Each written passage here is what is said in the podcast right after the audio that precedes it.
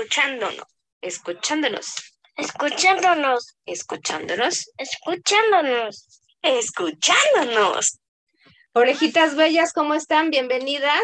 Tenemos una Hola, hola. invitada nueva que se agregó para la cápsula de hoy. Bienvenida para todos los que nos escuchan y ahora los que nos ven en el YouTube, ¿eh? porque ya también tenemos nuestra página de YouTube, bueno, nuestro canal, para que los que les da flojera poner el- el- la plataforma de música o no quieren bajarle más cosas a su teléfono, nos pueden ver por ahí. Sharon, bienvenida.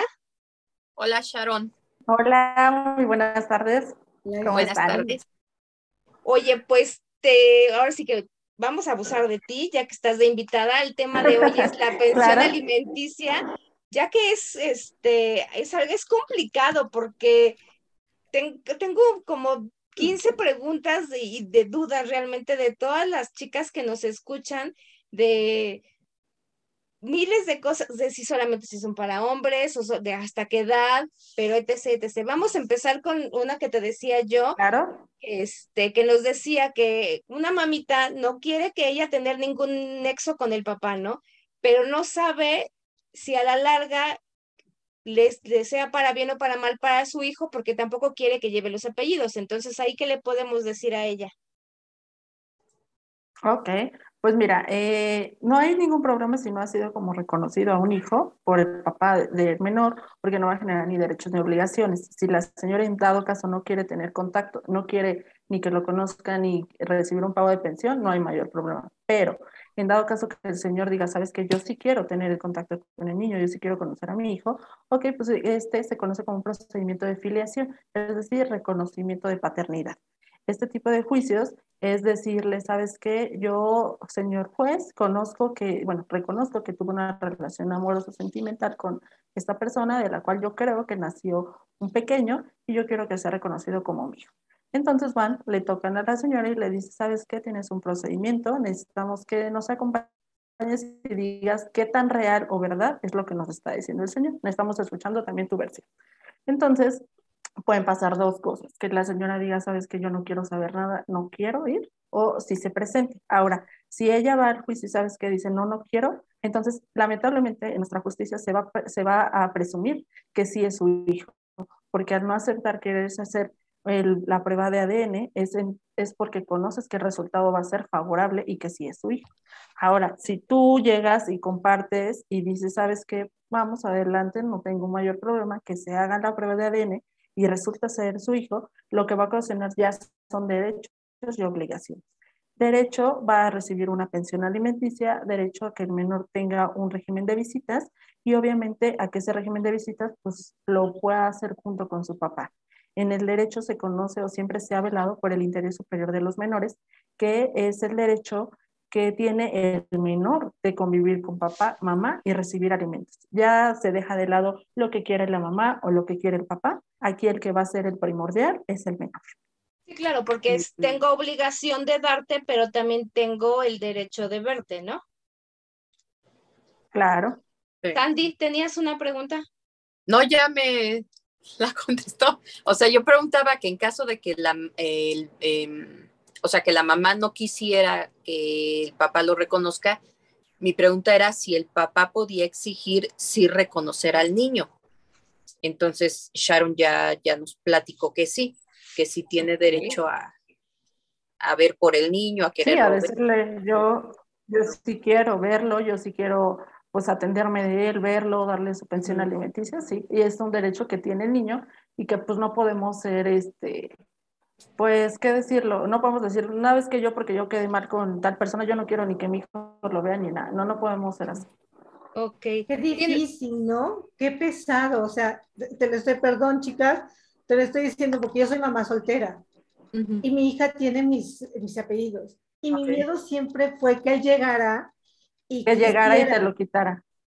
Sí, siempre, siempre fue mi miedo. O sea, yo decía, no, yo la quiero para mí, no me importa no compartirla y todo, pero ese era mi miedo. En determinado caso que llegue el papá, mi pregunta sería, perdón, el papá y quisiera, este, ok, que yo ya se dio lo que tú dijiste, las pruebas de ADN, ya hay una pensión y todo, pero si él quiere quedarse con el bebé o, o- o con el hijo, no, vamos a pensar en bebé. ¿Qué, qué, qué se puede hacer ahí? Mira, cuando pasa esto, que ya viene y lo reconoce, o que no ha convivido, digamos, 10 años con él y que es una persona nueva para el niño, el juez nunca, nunca de los nunca va a decir, ¿sabes qué? Pues la, la, guardia y custodia va para el papá y la mamá ahora el régimen de visitas jamás. Aquí lo que siempre va a hacer, va a ponderar el interés superior del menor. Es decir, vamos a hacer que conviva con, con el papá, sí, pero puede estar presente la mamá. Va a estar presente la mamá, puede ser a lo mejor en un sitio público, un punto medio, o se fija también en un centro de convivencias que maneja el Tribunal de la Ciudad de México, en el cual hay gente especializada, capacitada, nunca va a estar solo la niña o el niño y va a poder convivir con su papá o mamá cierto tiempo y ahí lo recoge, bueno, ahí van a verse las convivencias y ahí lo deja y la mamá o papá regresa ahí por él. Entonces jamás pasa de que si nunca lo ha visto, el señor o la señora se lo va a llevar de bote pronto, jamás va a pasar. Eso siempre es como acompañado del progenitor que sí conoce, que ya tiene ese, ese vínculo, porque es, es exponer al niño a traumas, a decir, ¿sabes qué? A llorar, yo no lo conozco, yo no quiero irme con él, o sea, me da miedo, ¿no? Me vaya a hacer algo, porque yo ni sí, siquiera sentirse robado. Y puede pasar porque realmente papá o mamá no, lo, no saben cómo es la persona, qué manías puede llegar a tener. Claro. Si aún viviendo con ellos, no sabe uno muchas veces, oye, ¿hasta qué edad hay, está un, los papá, papá o mamá obligado a pagar una pensión alimenticia? se supone que hasta los 21 años, pero si él, si él, bueno, ya no menor, si la persona o el hijo continúa estudiando después de los 21 años, va a tener que seguirle pagando la pensión hasta que no le dé para un arte o un oficio, así se llama la ley, es decir, que no le dé las bases para enfrentarse a la vida, que no tenga ya como una licenciatura quizás, para poder enfrentarse a la vida, o en dado caso a lo mejor ya no quiere estar en una universidad, pero bueno, pues le conocemos como un arte o algún oficio que él pueda tener como computación informática, algunas otras bases, pero que él se pueda defender a la, a la vida, salir a ganarse el sustento. Es hasta nivel licenciatura, perdón, es hasta nivel licenciatura, ¿verdad? Siempre, si él decide quedarse hasta ahí, sí, no hay ningún problema. Si quiere hacer un posgrado. Ya él ya tiene las bases para poder trabajar. Entonces, o sea, a lo mejor muchas veces pasa de que él se sigue y no trabaja nunca, y entonces siempre quiere que mamá o papá pues lo apoyen en algo, ¿no? Claro, eso ya es decisión de mamá o papá. Ah, ok. Pero normalmente siempre es nada más hasta que le des tú la base primordial para que él ya pueda enfrentarse al mundo, y la base ya la va a tener con una licenciatura. Ok, Sandy. O sea, no es hasta los 18, yo tenía entendido que era hasta los 18. Sí, los 18, pero si sigue, eh, si sigue estudiando, porque a los 18 estamos ingresando, terminando prepa, ingresando a universidad. Entonces, él va, él va a continuar estudiando, entonces la ley sí lo marca muy claro. Mientras él continúe estudiando y sea comprobable, se va a tener que seguir pagando su pensión. O sea que, por ejemplo, un chico o una chica que a los 18, o sea, cumple 18 años, ¿el papá puede demandar que ya no quiere dar esa pensión? sí, se hace el cese de pensión, pero, para que eso pase, bueno, hay ciertos requisitos. Uno de los requisitos, una es de que ya no lo necesite el hijo, que el hijo ya se haya casado, que ya haya tenido un bebé, o en dado caso que ya el niño, bueno, ya no es menor, esté incorporado al domicilio del deudor alimentario, que es decir, el papá o mamá quien pague la pensión. Si ya viven con él, ya ah, no tiene esa obligación de seguir cubriendo un pago de pensión. ¿Y cómo se notifica a la mamá o al papá el que se haya quedado con el... De que, ya se, de que ya se le va a quitar la pensión alimenticia. Ok, se sigue ese mediante un incidente, se conoce que es un proceso muy chiquito, como un juicio, pero es bebé, por decirlo así. Y en donde nosotros, papá, mamá, quien tenga el, el, pago de la pensión, va a decir, ¿sabes qué? Mi hijo, este, en dado caso, ya vive conmigo y por, en, ese, en ese sentido ya no necesita que yo le esté cubriendo el pago de la pensión. Entonces, eh, van a decir, ok, perfecto, pero ya como ya, ya no es menor, ya es mayor de edad, ya tiene 18 años, entonces van a ir a notificar a ese joven en donde resida, su casa o trabajo, en dado caso, van a decir, ven, contéstame qué tal cierto es lo que me está diciendo tu papá, tu mamá. En dado caso, si él dice, sabes que sí es cierto, yo vivo ya con mi papá, o si es cierto, yo ya trabajo, yo ya no necesito un pago de pensión, ya no se necesita más, ya es la presunción, se, se conoce como allanarse a la demanda, es decir, acepto todo lo que está diciendo papá o mamá Y entonces lo que se hace es se, se gira la instrucción para que el juzgado dicte una sentencia, en donde la sentencia va a decir, ¿sabes qué? Se le quita el porcentaje o el pago de la pensión a papá o mamá y este, se ordena eh, girar el oficio respectivo a su fuente laboral para que ya no se le haga el, el descuento respectivo por parte de, de, su hijo. Y se acabó. Okay. Ah, ok. Oye, y fíjate que hay otra mamita que nos preguntaba, ¿por qué no aumenta el pago de la pensión alimenticia? ¿Hay, hay una cantidad fija de por vida o conforme vaya cambiando el aumento salarial, tiene que ir aumentando también la pensión, porque ella se fue, se divorció y se fue a Querétaro, creo. Y allá creo que hizo la demanda o la denuncia, no sé cómo se diga, de pensión alimenticia, pero con una tasa fija de allá de Querétaro. Y cuando se regresó a la ciudad, pues no le alcanzaba, pero para nada. Mm. Entonces quiso aumentarla, pero le dijeron, no, ya no puedes. Pues, ok, normalmente pasan dos cosas. Cuando se va a un procedimiento de pensión alimenticia mediante la demanda, se puede arreglar por dos vías, sentencia o por convenio. Convenio es que papá y mamá se arreglan en una cantidad, en un porcentaje y ya se acabó. O esperan a la decisión del juzgado porque no se pueden poner ellos dos de acuerdo. Si ellos se ponen, si ellos se ponen de acuerdo en un convenio, entonces es, ellos fijan su, su, cantidad base, que es a lo mejor la que necesitan en ese momento para poder estar con el niño like. Ahora, si ya después de eso, o con sentencia, este, me dice, ¿sabes qué? Es que ya viendo las condiciones, el niño ya no tiene cinco años, como cuando se fijó, ya tiene diez. Entonces, obviamente, ya aumentan sus, sus eh, gastos. Sí, Entonces, porque la colegiatura va cambiando también. Claro, ya, ya no va a ser mejor de un kinder a una primaria o secundaria. Entonces, sí, sí se puede hacer el aumento, sí, pero tenemos que sustentarlo bien. Lo que yo siempre digo a mis clientes, a mis conocidos, guarda tickets, guarda tickets de lo más básico que tú le compres zapatos, tienda, de todo, donde puedas generarte un recibo, un ticket. A veces vas al mercado, pues ahí sí como, ¿no?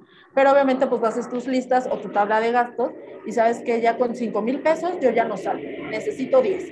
Entonces se hace también un incidente de aumento de pensión alimenticia mostrando todas esas pruebas, tu tablita, tus recibos y diciendo, pues yo, yo, recibía 5 mil pesos, pero fíjate que ya necesito 10, porque ya cada las mes, ya cambiaron. que gastas cada mes, ¿no? Más o menos para un ajuste.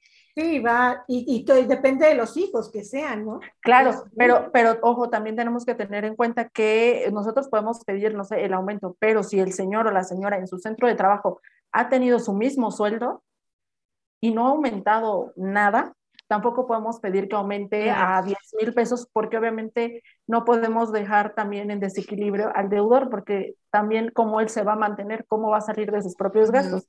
Y aquí lo que pasa es que mamá y papá tendrían que cooperar los dos con el pago de la pensión. O sea, papá porque ya le quitan su pago de pensión mes con mes o quincenalmente. Pero mamá obviamente también cubre gastos teniéndolos en la casa, porque si se le antoja un dulce, un zapato, lo que tú quieras, y si no tienes el dinero, pues no vas a esperar a que papá te lo dé, tú de tu bolsillo vas y lo compras, ¿no? Entonces, también hay que ser realistas y ver si se puede aumentar y también si tú tienes la, si no estás impedido, tú también puedes trabajar como mamá o papá para aportar y que crezca ese pago de, ese, a lo mejor ese salario que se le da al niño. Ok, y hay cláusula para que las, las mamás no trabajen y el, y el señor les siga dando. Porque me mandó una, una chica también ese mensaje de, es que, que el papá de mi hijo me dijo que si yo me entraba a trabajar, ya no me iba a mandar la pensión y yo me quedé, no. ¿qué tiene que ver una cosa con otra? No, pero, correcto. eso es, eh, pero eso es agresión, eso es sí. Eso es una violencia este, económica y psicológica hacia la mujer, porque entonces no permite que tú te desarrolles como mujer. O sea, el hecho de que tú ya eres mamá está perfecto, pero ¿dónde quedas tú como mujer? No podemos olvidar nuestra figura, nuestra autenticidad como mujeres. Entonces no pasa nada, porque sí, sí es cierto, siempre les meten miedo como que si tú trabajas, yo ya te quito todo y ya no te doy nada. Pero ojo, siempre hay que hacerlo con papelito a hablar, siempre hay que hacerlo ante juzgados, porque hay muchas mamis o personas de que, ay, pues ya, eh, ya va a cambiar, ya me dijo que sí me va a pagar mes con mes, y pues primero empiezan pagando mes con mes, ya después se les olvida, ya no te dan lo, lo que era, ya te van quitando, Y Te entonces, hacen tú ya- abonos. ajá, tú ya te quedaste así, ¿y ahora qué hago, no? Porque no me deja ni trabajar y no me alcanza. Entonces, siempre es mejor acudir ante una instancia legal, vamos al juzgado, aclaramos todo, papelito habla y se acabó. Y entonces tú me podrás decir, pues si trabajas ya no te doy nada. Claro que no, porque mes con mes te lo están quitando de tu fuente laboral. Entonces, no hay ningún problema y no hay temor por eso.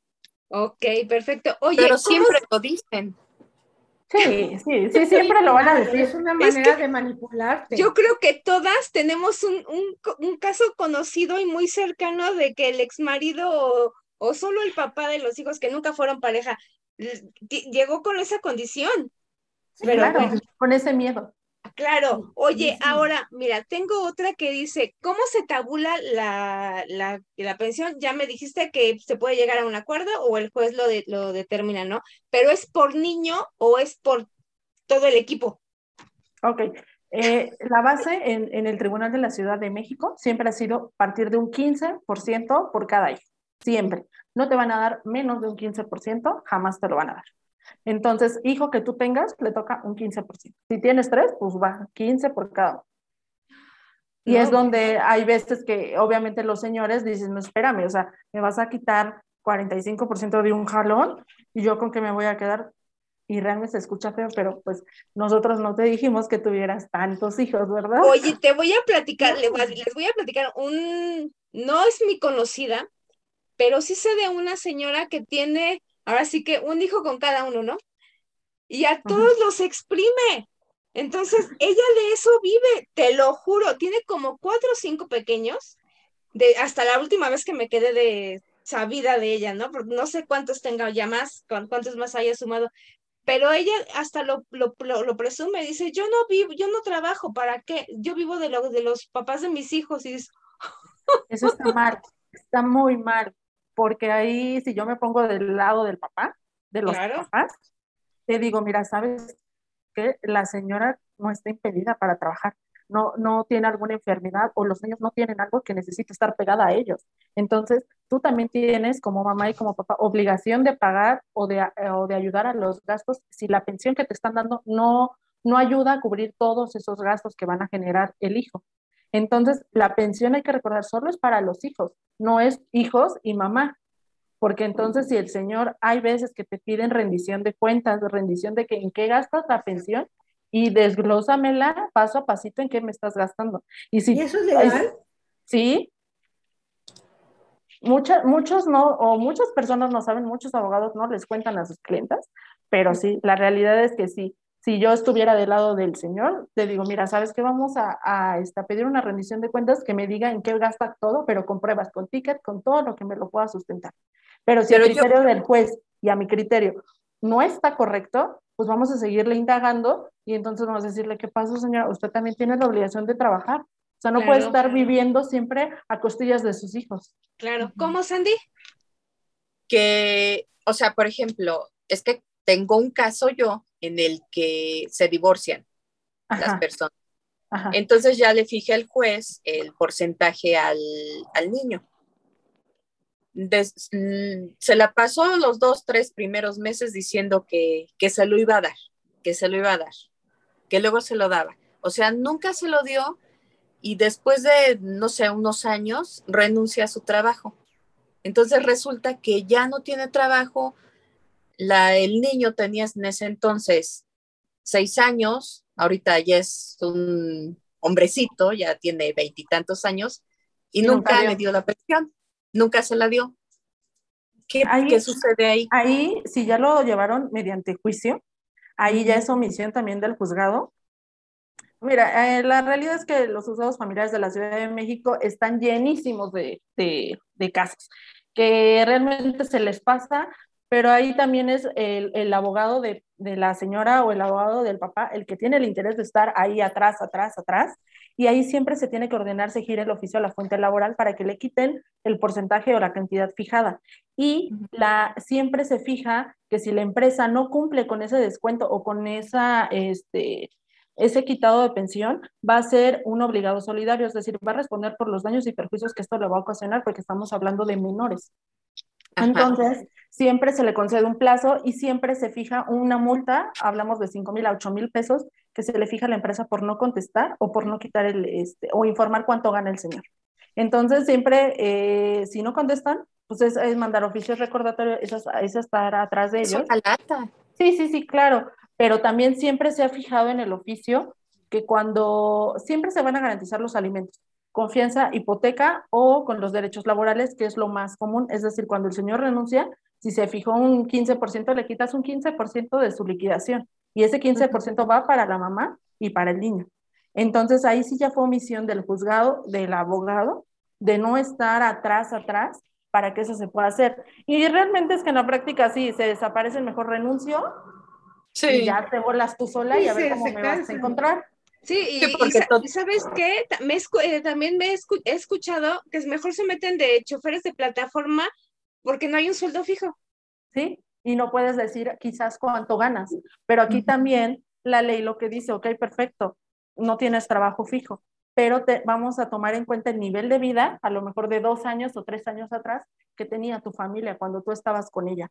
Entonces es donde la mamá eh, o el papá, quien tenga al menor, va a decir, fíjate que, que hacer mi tablita igual de gastos, de yo, nosotros salíamos y gastábamos tanto, en diversión, salíamos y gastábamos en en súper y demás.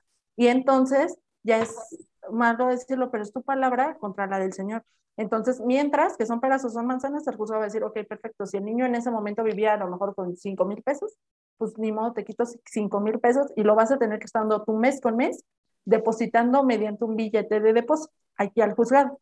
Ok. Es que sí, la verdad, ¿Y qué pasa con los que no dan la pensión? ¿Sí es ah. cierto que los llegan a detener? Sí, mira, en, la ley, en la ley tenemos un plazo de 90 días. 90 días, si ya se te fijó una pensión o si tú ya estás obligado a dar una pensión y en 90 días haces oídos sordos y no voy a dar nada, entonces lo que se tiene que hacer es decir, ¿sabes qué, juzgado? ¿Sabes qué, su señoría? No me ha dado ni un peso el señor desde hace 90 días. Y tan claro es que si se ordenó a lo mejor un pago de pensión mediante una cuenta bancaria, te muestro mis estados de cuenta, yo no he recibido ni un peso ni por él ni por la empresa. Entonces, le eh, va a darle vista, se conoce a la persona, al papá. Si el señor no puede demostrar o no puede decir el por qué no haya cumplido, entonces se va a ordenar, se gire el oficio del registro civil para que se inscriba en el registro de, este, de morosos. Es decir, para que eh, se le inscriba en el REDAM, que se conoce, para que él se registre de deudores alimentarios morosos, para que informe el por qué no ha dado y va a quedar ya inscrito ahí. Y cada vez que tú busques un dato de él, te va a salir, pum, el señor es deudor moroso y no ha pagado su pensión alimenticia. Es un codo. Y sí, sí, y sí, sí podemos llegar a el hecho de no dar pensión, tiene, tiene ventajas si a lo mejor la mamá lo quiere ver así se le quita que pueda convivir con el niño y en dado momento también se le puede quitar la patria potestad, porque está abandonando al menor a su suerte. Y obviamente se puede llegar a hacer el tema penal por, este, por omisión de dar alimentos. Sí, sí se puede llegar hasta al tema penal. Oye, otra pregunta. Por ejemplo, cuando los señores trabajan para una institución y esta institución o sea, ya se enteran de que hubo divorcio, que tienen que retenerle una parte de su sueldo por pensión. ¿Qué pasa cuando esta institución apoya a su empleado y no retira lo que debe de ser? También pasa mucho que, que ante nómina, un ejemplo, ganas 10 pesos, pero ¿qué tal si por fuera ganas 30? Entonces no me estás reportando lo que realmente estás ganando. Ahí es un poquito más complicado porque obviamente eh, la empresa pues nunca va a decir si es cierto, ¿no? Yo estoy omitiendo y no le estoy dando lo correcto. Entonces ahí se tiene un poquito más que buscar y demostrar pruebas que cuando viviste con él, en dado momento te quedaste con un recibito de su nómina, a lo mejor. Entonces tú sabes que dices, mira juez, no es cierto que gana 10 pesos, gana 30. Y ¿Un estado de cuenta puede servir? Sí, Sí, sí, demuestra que ahí se paga su nómina, porque tal cual dice el concepto pago de nómina. Entonces, si la empresa ya reportó ganas 10, pero no es cierto, en el estado me estás diciendo que ganas 30, entonces ahí hay un tema para la empresa porque está ayudando al deudor y no puede ser eso. Por eso decía desde un inicio, se convierte en un obligado solidario y va a responder sobre los daños y perjuicios que esto va a poder ocasionar al niño, no a la mamá, ni a él, al niño por estarlo afectando a no tener el ingreso que él necesita para subsistir. Claro. Oye, y también me preguntaba, es que se me fue la palabra, si en tantos años no dio y se comprueba que es su hijo, ahí todo lo que no le dio en esos años, ¿se lo dan en una sola cantidad o en pagos o esa cantidad ya se pierde o... No, me pasa algo chistoso. Un juicio en lo que es filiación, la, la comprobada de paternidad, en el cual, pues, el bebé era, acepta que, este, que si es su hijo se comprueba todo y el juez lo condena a, a, visitas y a pago de pensión. Pero, de, ojo, desde el inicio de tu demanda tú tienes que decir que desde que él nació hasta tal fecha ha tenido tantos gastos. Que ella ha cubierto la mitad está perfecto, pero le toca cubrir la otra mitad. Entonces, el juez al momento de dictar la sentencia lo va a valorar. Y en ese caso le dijo, ¿sabes qué? La señora gastó 100 mil pesos de gastos de alumbramiento al día de hoy que tiene dos añitos en línea.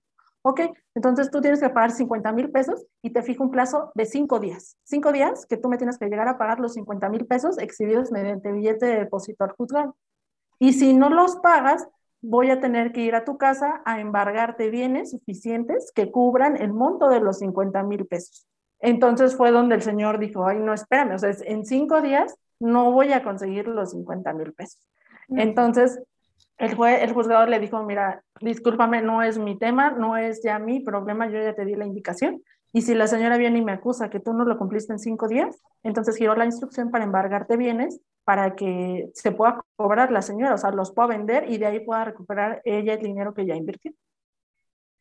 Oye, es que la verdad... Perdón, qué cosas, ¿no? Porque cuántas mujeres ni siquiera están enteradas de eso.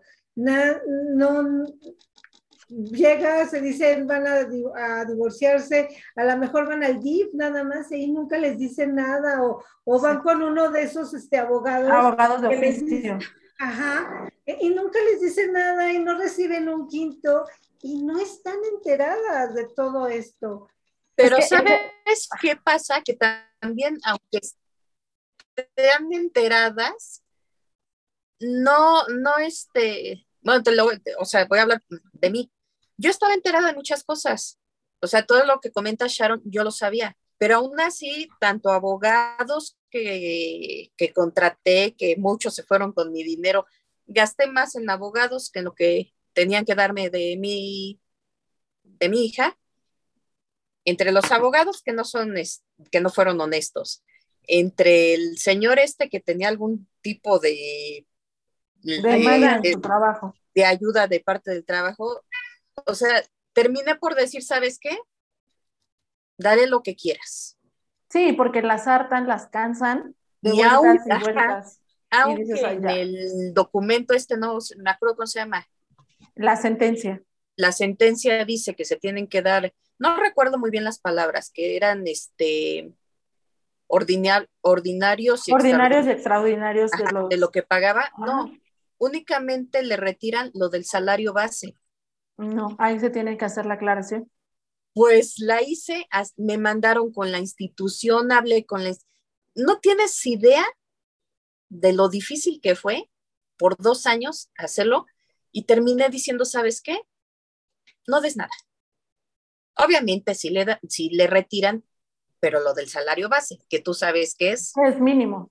Cualquier chingadera. Imagínate el 15% del salario mínimo, aquí sí. alcanza. Es que no alcanza. La realidad es que no alcanza. Oye, para el kilo de limones que estaba carísimo hace un tiempo.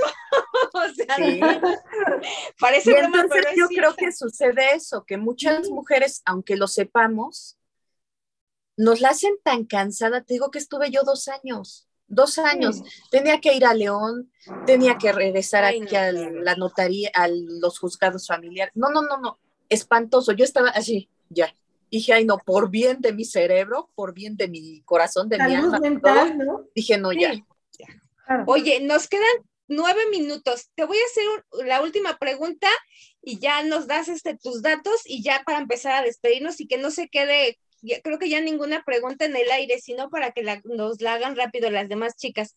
Claro. A la ex esposa y concubina, eh, ex concubina o concubina, ¿se le tiene que dar por el, el mismo tiempo que estuvo viviendo con esa persona?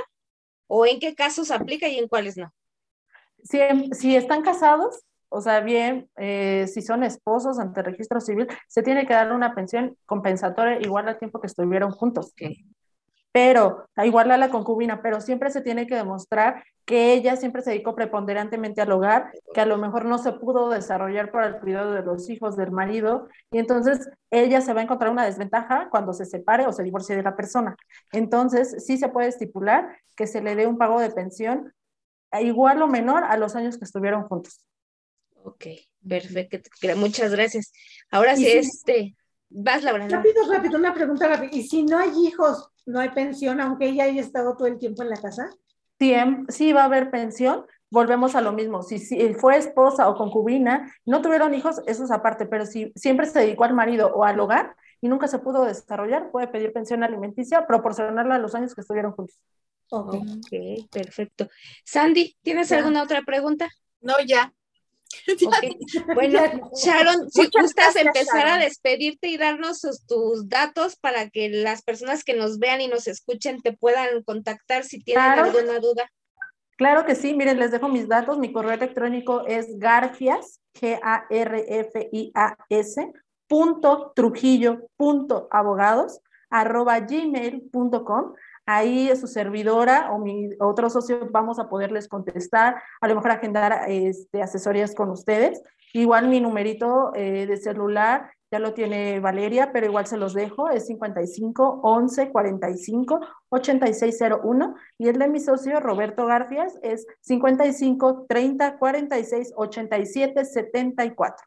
Ahí vamos a estar a sus órdenes para cualquier duda, aclaración, asesoría, la mínima que sea, con gusto pueden confiar en nosotros, porque siempre nosotros vamos a tratar de ayudar al cliente y de que podamos siempre sacar adelante sus asuntos y que no les den la cara, por favor. Muchas, muchas, muchas gracias, la verdad, porque de toda, la, toda la lista que teníamos, realmente nos dio tiempo para contestarlas todas.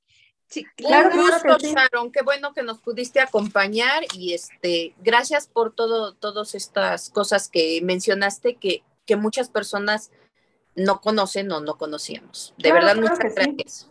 Y si demás tienen mayores preguntas, perdón, mayores preguntas o otro tema en que yo les pueda ayudar, con gusto vuelvo a regresar con ustedes. Ah, perfecto, muchas gracias. Muchas gracias, Sharon, porque la verdad yo sí sé de muchas mujeres que están perdidas, que no saben para dónde ir y esta pequeña orientación, esta pequeña cosa, yo creo que les va a servir muchísimo. Pues ustedes mándenmelas y yo con mucho gusto las atiendo. Claro, gracias. Muchísimas gracias. Chicas, me dio mucho gusto estar con ustedes. Una cápsula muy polémica, muy y muy importante para el transcurso de la vida de los pequeñitos que están en esa situación, porque son los que salen más afectados, ¿no? Claro, exacto. Ahora sí que ya nada más nos despedimos. Que estén muy bien. Gracias. Ustedes también, bye. Gracias. Bye. Escuchándonos. Escuchándonos.